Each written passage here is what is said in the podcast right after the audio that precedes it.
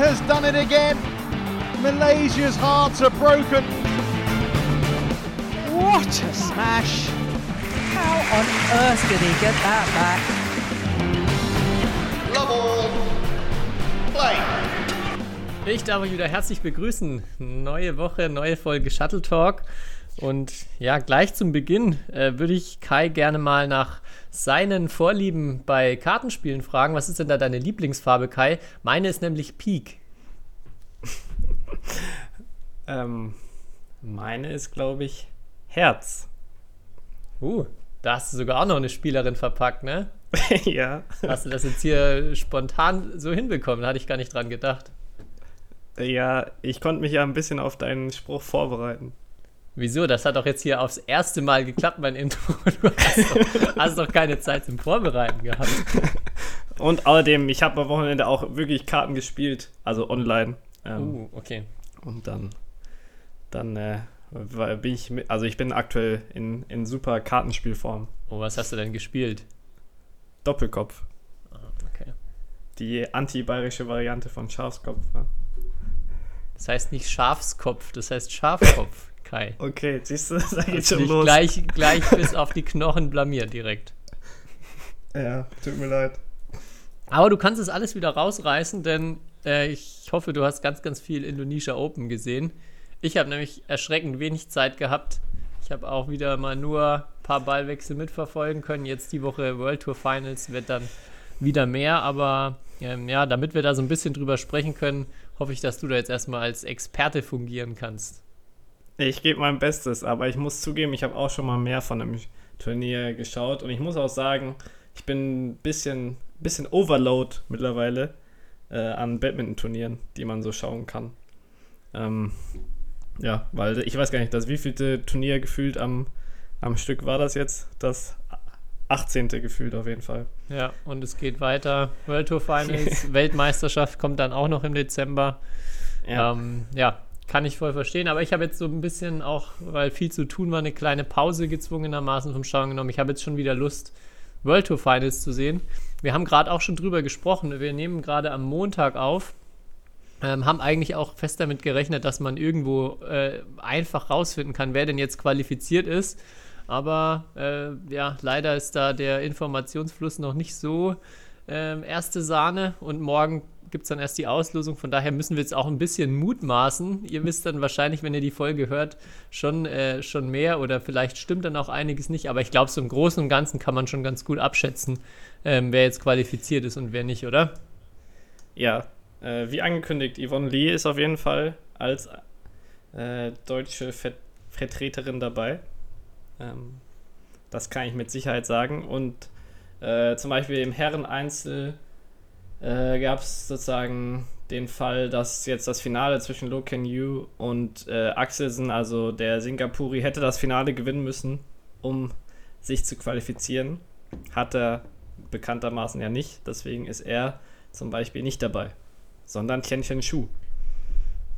Ist ähm, Kento Momota eigentlich qualifiziert?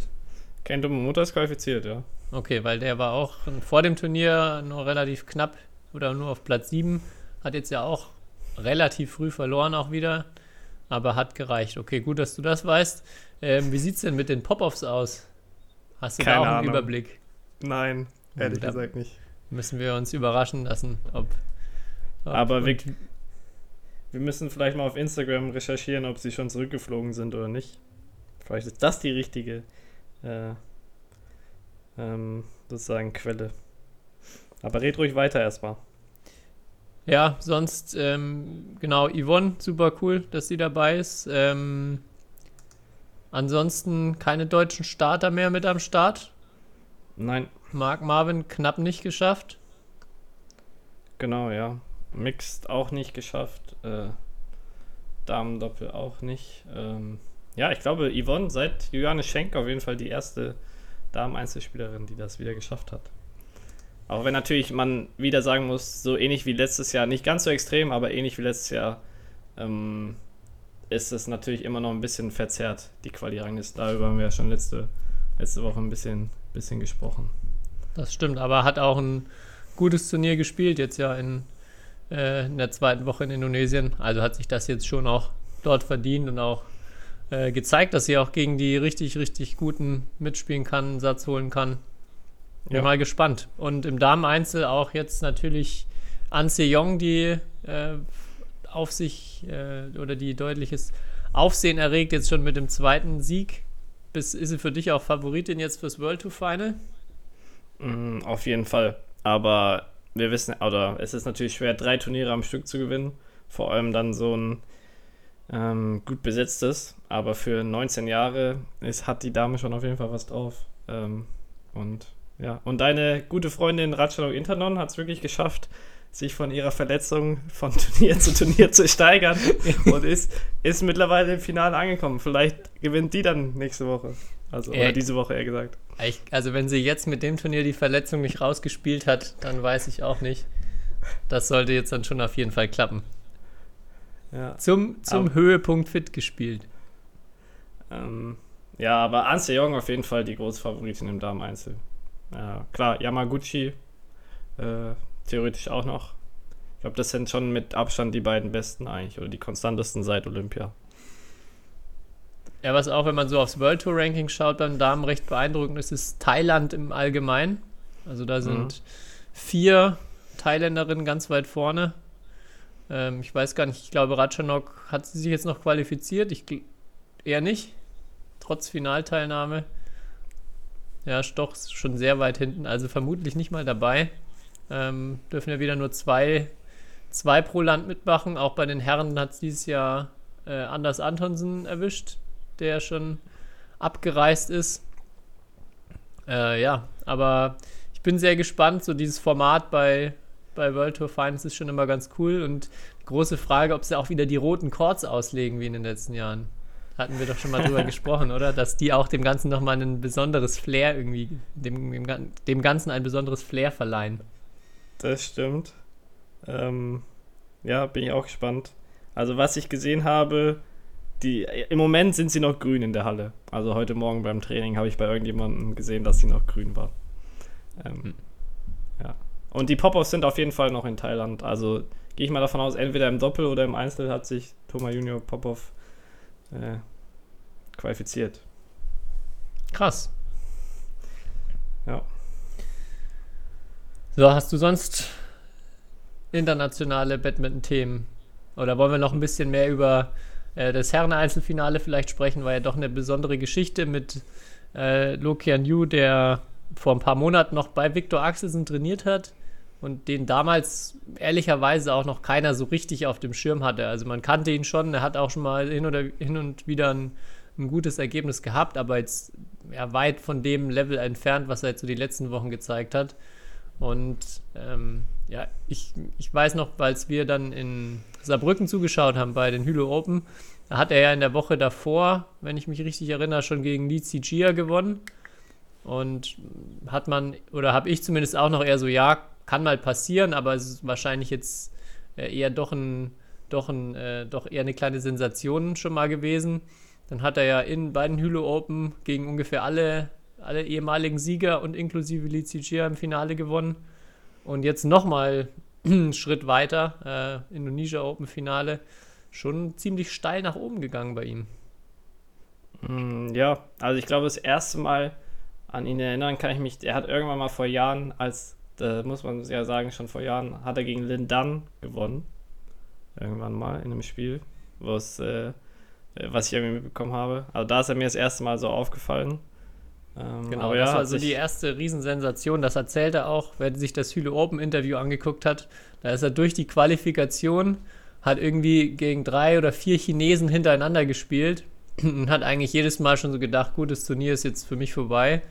Und dann ging es immer weiter, bis er dann im Finale gegen Lindan gespielt hat und dann auch da noch gewonnen hat. Das war, ja, auch, äh, erinnere ich mich auch noch damals, eine absolute Sensation.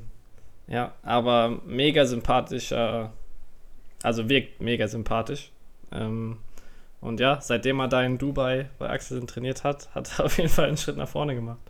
Ja. ja. Ich glaube, das ist wirklich ein, Klassiker. Er meinte auch in dem Interview vor dem Finale, äh, wenn ich den Artikel nicht gelesen habe, ähm, ja, dass er also mit Axelsen sich natürlich gut versteht und sie auch sich viel unterhalten Und ähm, ja, er auch immer mal wieder mit seiner Tochter spielt. Ähm, obwohl er irgendwie, wie hat er es gesagt, so manchmal will sie gar nicht mit ihm spielen, aber es ist ihm egal, er spielt dann trotzdem mit ihr. das ist aber eh mein Eindruck, wenn man so ein bisschen Social Media verfolgt, dass jetzt jeder irgendwie mit Axelsens Tochter spielt. Oder okay.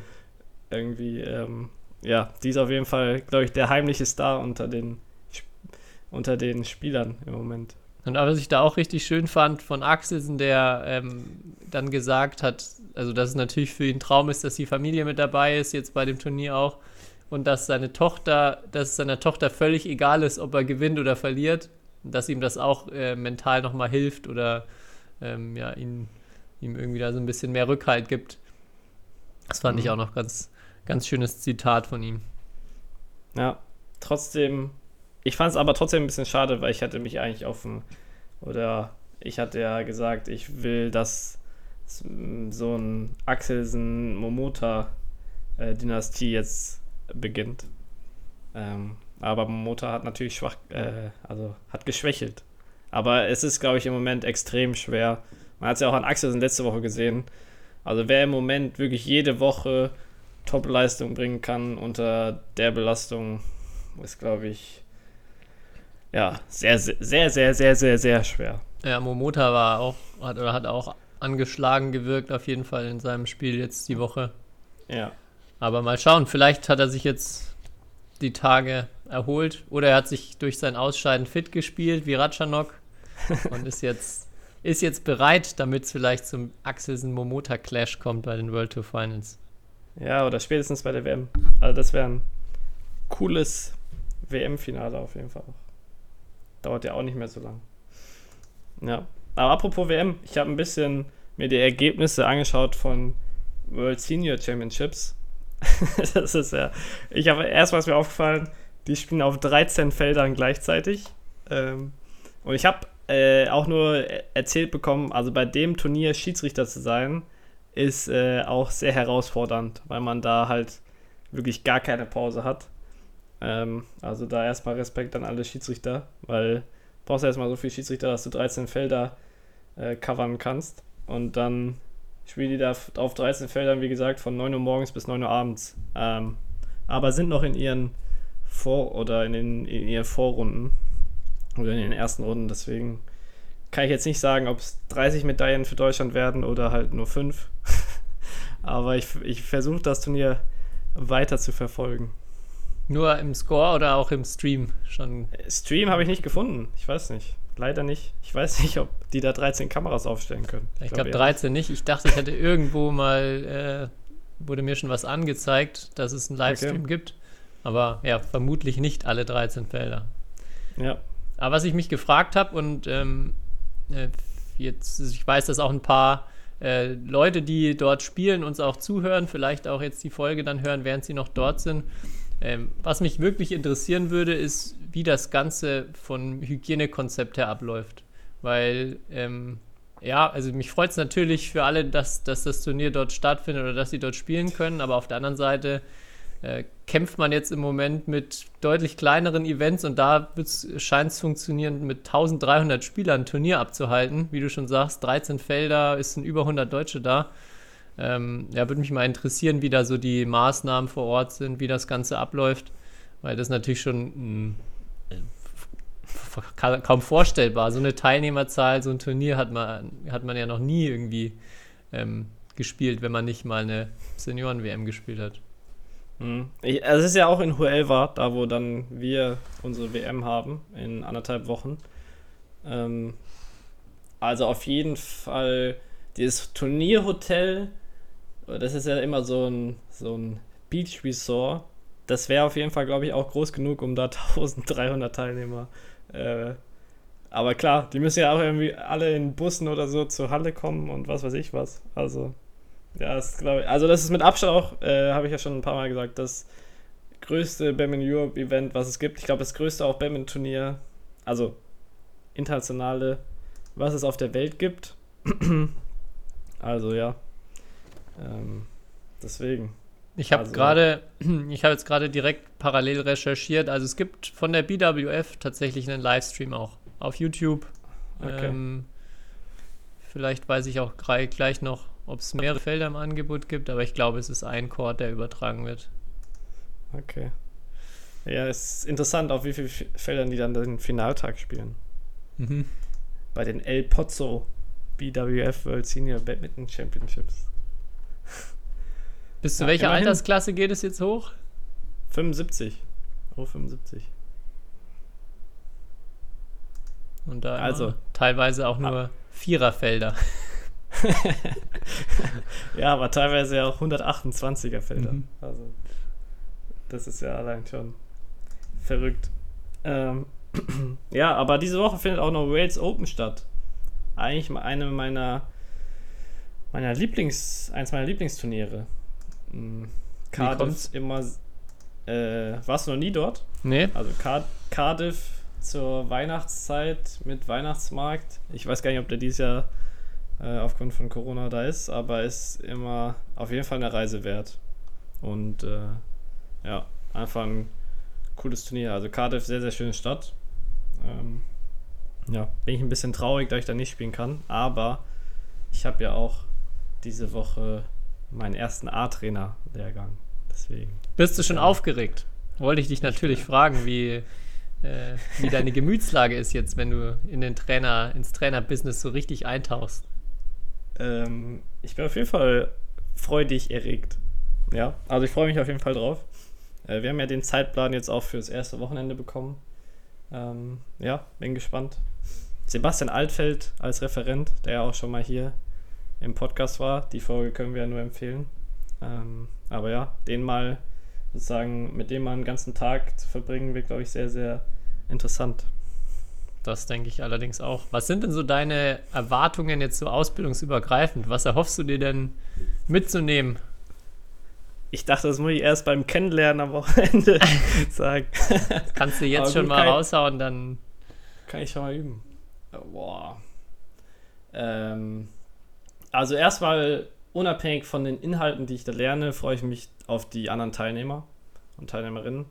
Es sind ja leider nur vier Frauen, glaube ich, aber ähm, ja, weil ich habe das ja schon bei der B-Trainer Prüfung, da wo ich dabei war, gemerkt. Also das hat irgendwie auch mega inspiriert, aus welchen Situationen ähm, da alle kommen. Ähm, und dann halt auch welche Ansichten. Also ich, ich denke, es wird ja auch viel Austausch unter den Trainern sein, ähm, über gewisse Dinge einfach zu diskutieren. Ähm, darauf freue ich mich sehr. Ähm, und ja, ansonsten ist es ja, wie ich das verstanden habe, viel mit dem U15-Projektteam.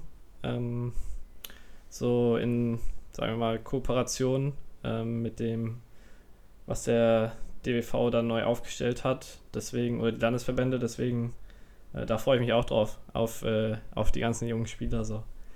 Ähm, weil das ist halt auch was, was ich bisher wirklich noch nicht gemacht habe. Also ich bin natürlich auch gespannt, was ich so rein Batman-mäßig neu lerne. Ähm, ja. Und aber. So vom, also sind ja dann vor allem so 13 oder 15 Spieler, die da kommen. Ähm, wie denk, hättest du Lust, auch mal mit noch viel kleineren Training zu machen? Wie denkst du, wärst du als Trainer für so 6, 7, 8-jährige Anfänger? Hm, das habe ich ja schon mal in meinem FSJ gemacht. Oh, okay. Mit so mit so Zweit- und Drittklässlern. da muss ich sagen, war ich mit 18 vielleicht teilweise noch ein bisschen überfordert. das kann ähm, ich sehr gut nachvollziehen und kann genau vom gleichen berichten. berichten. Also, äh, ja, die so eine Gruppe, so kaum sechs bis zehnjährige, die so viel Energie haben und halt, da muss man sehr klar in den Ansagen sein, auf jeden Fall. Ähm, ja, ich glaube, drei, also mit drei, 13 bis 15-Jährigen äh, tue ich mich schon auf jeden Fall, wird es glaube ich ein bisschen leichter. Aber klar, es wäre auch interessant, mal mit ganz kleinen äh, Kindern sozusagen zu trainieren. Aber das ist ja dann immer andere, in also da muss man ja immer auf andere Dinge achten auch, würde ich sagen. Also total, also, kein, also kein Vergleich. Komplett unterschiedlich. Ja. Ja. Deswegen. Ähm, ich glaube, bei, also mein Eindruck war immer bei den 6- bis 10-Jährigen, äh, da halt sozusagen die, die, also so eine Stunde, wie gesagt, was heißt im Griff haben, aber die halt gut zu beschäftigen, ähm, das war, dass sie halt auch Spaß haben an dem, was sie machen und halt irgendwie. Und dann ähm, tatsächlich vielleicht auch noch was lernen. Das ist ja die Genau. große Kunst Genau. in der Altersklasse. Ja, eben. Und ich glaube, dass bei 13- bis 15-Jährigen vor allem, die halt irgendwie schon ein bisschen Bezug zum Leistungssport haben und äh, etwas einfacher. Ja. Ja. Aber ja, ich bin gespannt. Aber ich habe den Referent Tobias Wadenka erst mal am Wochenende vermisst. Aber Ja, musst du dich leider auf den zweiten Lehrgang gedulden. Dann Okay. kommst du in den Genuss. Glück gehabt. Ja, was ich mir jetzt noch überlegt hatte, du ähm, bist ja heute auch zeitlich eng gestrickt, ich eigentlich auch. Also das ist schon wieder, jetzt haben wir es zwar mal geschafft, die Aufnahme ein bisschen früher in die Woche zu legen, aber äh, ja, irgendwie trotzdem ganz, ganz viel auf dem Tisch. Wir haben schon mal, haben wir schon mal drüber gesprochen, wie so unsere Tagesabläufe eigentlich aussehen? Vielleicht ganz am Anfang mal. Aber vielleicht erzähl doch mal, was, denn, was denn jetzt gerade bei dir so ansteht, dass wir jetzt hier gerade mal so zwischen Tür und Angel eine Dreiviertelstunde hinbekommen für unseren Podcast. Also gerade ist Viertel nach 1. Ähm, ich habe heute von, also um Viertel nach 8 bin ich in die Halle gegangen. Um 9 Uhr hat das Training begonnen. War ich um kurz nach 12 zu Hause, habe was gegessen und dann haben wir uns um, wann haben wir uns verabredet? Um 12.45 Uhr, genau. Also ich hatte ungefähr 10 Minuten dann Zeit, mich auf den Podcast einzustellen und alles vorzubereiten. Und jetzt nehmen wir hier eine Dreiviertelstunde auf. Dann habe ich um 14 Uhr Mentaltraining ähm, mit Moritz Anderten, dem DWV Mentalcoach und um 15 Uhr wieder Training bis 17.30 Uhr. Und wie geht's dann weiter? Dann Feierabend. Ja, dann werde ich auch erstmal wieder was essen und dann am besten noch was für die Uni machen. Ähm, paar Sachen bei meinen ganz, also bei meinen Ehrenämtern vielleicht ein paar E-Mails noch äh, schreiben und dann aber ja wahrscheinlich erholen, weil das Training heute Morgen war schon sehr intensiv. Was stand denn an? Komplex. Äh, nein, heute stand Abwehr an, aber komplexe Abwehr. Kur kurz, aber intensiv. Ja, ja, ja, nee, war vollkommen okay, aber ähm, die Intens also Training macht auch viel aus, wie hoch die Intensität ist. Ähm, und es war irgendwie, ich weiß gar nicht, irgendjemand hat es gestern zu mir gesagt, es macht halt einen Unterschied, wenn du keinen Fehler machst. Äh, genau, Lars Schenzler, ähm, der jetzt immer bei den Jugendlichen mittrainiert, ähm, mit dem habe ich am Wochenende ein bisschen, bisschen gezockt und der hat mir erzählt, er war am Donnerstag richtig K.O., weil da hat er mit zwei U17 dann hier aus NRW halt Übungen gemacht, 2 gegen 1 und irgendwie auch jeder eine Viertelstunde. Äh, und er meint halt, dadurch, dass die halt noch nicht so einen harten Angriff haben, hat er halt viel mehr Bälle bekommen als sonst und dadurch wurde es viel mehr an, viel anstrengender. Deswegen. ähm, ja, deswegen die Intensität im Training ist im Moment, glaube ich, seit ein äh, paar Wochen wieder relativ hoch. Okay, wann das geht's, anstrengend. wann geht's für dich dann nach Huelva? In einer äh, Woche. Nächste Woche, mit, nächste Woche Mittwoch, ja. Am 8. Ja, und dann sonntags beginnt die WM. Auslösung gibt's aber noch nicht. Nee, Auslosung kommt, glaube ich. Also gibt's schon, wenn die Folge rauskommt, aber die kommt am Mittwoch. Können wir dann ja in unserer nächsten Folge ausführlich vor die Brust nehmen. Ja. Genau. Aber ja. Äh, aber ich glaube, das waren jetzt die ersten zwei Wochen, wo ich einigermaßen, oder seit, seit den Olympischen Spielen, wo ich tatsächlich normal trainiert habe. Was, und dementsprechend äh, Glücksgefühle habe ich auch in meinem Körper. Weil nichts wehtut sonst. Ja, okay, dass nichts wehtut, das ist äh, schon schwierig. Also nichts verletzungsmäßig wehtut, meine ich. ja, ja, ja, genau, ja. Das schon. Das auf jeden Fall. Und bei dir? Wie war dein Tag bisher? Ja, auch, auch sehr, sehr äh, vollgepackt im Moment. Also bei mir sieht es in der Regel so aus, dass ich auch früh ähm, von 7 bis 10 unterwegs bin. Also 7.45 bis 9.15 haben wir immer Frühtraining, wo ich entweder als Trainer dabei bin oder wenn nicht, dann als Spieler selber mittrainiere. Ähm, dann geht es erstmal heim. Dann relativ viele Online-Meetings. Im Moment wird es auch wieder noch Ja. mehr, weil es, durch, es muss durch Corona alles umgeplant werden. Es muss so viel äh, ja, Kommunikation jetzt irgendwie passieren. Auch ganz häufig, und das ist halt so das Frustrierendste im Moment, dass man viel plant, was dann am Ende nicht stattfindet oder nicht stattfinden kann. Hm. Das tut echt schon teilweise, teilweise immer wieder richtig weh, aber gut, geht jetzt im Moment nicht anders. Ja, aber da geht es dann eben viel darum, ähm, ja, Maßnahmen zu planen, auch viel bezüglich der Ausbildungen, wo ich, wo ich für die auch die Online-Betreuung zuständig bin und das ähm, ja, E-Learning und Blended Learning. Da wird dann immer am Nachmittag ziemlich viel Zeit reingesteckt und dann geht es nachmittags um 16 Uhr wieder in die Halle. Gleiches Prinzip, entweder als Trainer oder wenn ich nicht als Trainer dabei bin, dann selber, selber trainieren. Und ja, am Montag gebe ich dann immer noch, ähm, noch Privattraining danach. Von daher, du hast mich ja schon gefragt, ob Montagabend geht. Da geht es leider nicht, weil da bin ich dann immer noch, hänge ich noch eine, eine Session hinten dran und komme dann erst sehr okay. spät nach Hause. Okay, welche Regelung gilt im Moment bei euch? 2G? Äh, 2G plus im Sport. 2G plus. Ja. Also je, müssen, müssen die müssen alle getestet sein. Ja. Also die täglich. Schüler, die, ja, die Schüler werden in der Schule getestet, von daher brauchen, ja. also sofern sie geimpft sind, können die ohne Test mitmachen. Tatsächlich müssen wir Trainer im Moment auch täglich testen. Okay, okay. Das ist nämlich bei uns unterschiedlich. Bei uns ist 2G bei den Spielern und 3G bei, weil die, die Trainer arbeiten, aber wir machen nur Freizeitaktivitäten. Ah, ja.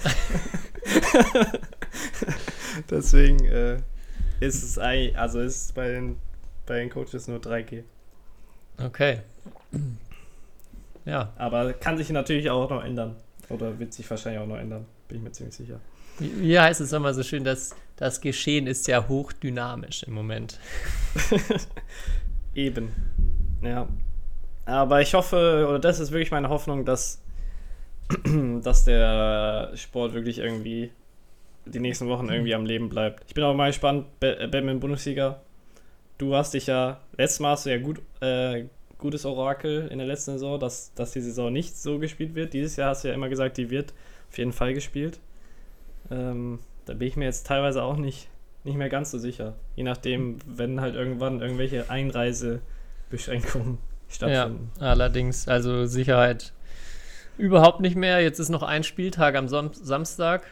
Oder ist sogar für euch ein Doppelspieltag? Für uns ein Doppelspieltag, ah, okay. ja. Aber dann ist die Hinrunde vorbei, wobei manche erst am 19., 20. oder am 18., 19. Dezember spielen. Okay, das ist natürlich ärgerlich. Ich hätte jetzt ja. gehofft, dass zumindest vielleicht der Spieltag erstmal noch äh, stattfinden kann und dann wieder ein bisschen, bisschen Zeit ist, bis es weitergeht. Ja, ich will da keine Prognosen mehr wagen. Ich lasse okay. das jetzt einfach mal auf mich zukommen und schauen wir mal. Ja. Auf jeden Fall wäre es cool, wenn wir die Hinrunde auf jeden Fall, also wir sind ja schon viel weiter als letztes Jahr, muss man ja schon dazu sagen. Das ist richtig, ja. Ja, aber genug, genug des leidigen Themas. Ich habe bei meinem heutigen doch vollgepackten Tag doch noch ähm, endlich mal was geschafft, was ich mir schon lange vorgenommen habe. Und das hat jetzt nichts mit Badminton zu tun. aber einer Frage, die hat mich schon lange beschäftigt. Und zwar Thema Toaster. Wenn man den Toaster äh, startet auf irgendeiner bestimmten Stufe und dann aber während des Toastvorgangs die Stufe verändert. Oh. Was passiert dann? Hast du da, weißt du das? Hast du da ähm, Einblicke? Hast du das schon mal ausprobiert? Also ich muss zugeben, das letzte Mal, wo ich einen Toaster benutzt habe, ist Jahre her. Oh, okay. ich, hab, ich besitze im Moment aktuell keinen, aber ich würde sagen, also kann er noch kurzfristig darauf reagieren? Das, ist, das hat mich nämlich mega interessiert, weil ich schon häufiger mal am Rad dann gedreht habe, während ich runtergedrückt habe, aber mir gar nicht sicher war, ob das jetzt einen Unterschied gemacht hat. Wahrscheinlich hängt es dann auch nochmal von verschiedenen Modellen ab. Aber dann ähm, ja, habe ich heute mich mal im Namen der Wissenschaft äh, dran gemacht und einfach mal bei Stufe 1 und bei Stufe 4 die Zeit gestoppt und dann im Nachhinein nochmal bei Stufe 4 gestartet und auf 1 runtergedreht. Das Problem, was mir dann äh, begegnet ist, ist, dass der Toaster, glaube ich, noch mit einberechnet, ob er vorher schon gelaufen ist und dementsprechend schon richtig heiß ist. Deshalb gingen dann auch die späteren Toastgänge viel, viel schneller. Und ich bin zu keinem so richtig, also ich habe gemerkt, das ist doch ein größeres Projekt, um das wirklich gut herauszuarbeiten. Und ich habe es dann nicht in der Kürze der Zeit geschafft. Aber vielleicht gibt es ja so ein paar äh, Ingenieure mit, mit der Fachrichtung Toaster da draußen, die mir da nochmal auf die Sprünge helfen können. Also, ja. Ich Aber bin was noch ist zu denn- keinem eindeutigen Ergebnis gekommen. Was ist denn deine Lieblingseinstellung? Also, oder machst du das frei nach Laune? Also, ich hatte immer die gleiche, ehrlich gesagt. Mm, Ja, nee, kommt schon stark drauf an. Wir haben auch häufig was, äh, was äh, eingefrorenes Brot. Ja, da haben wir dann eine, eine spezielle Auftaufunktion nochmal. Aber Wobei für ich, so ein richtig, richtiges Toast, also so ein normales Toast. Ja, Toast esse ich eigentlich fast nie.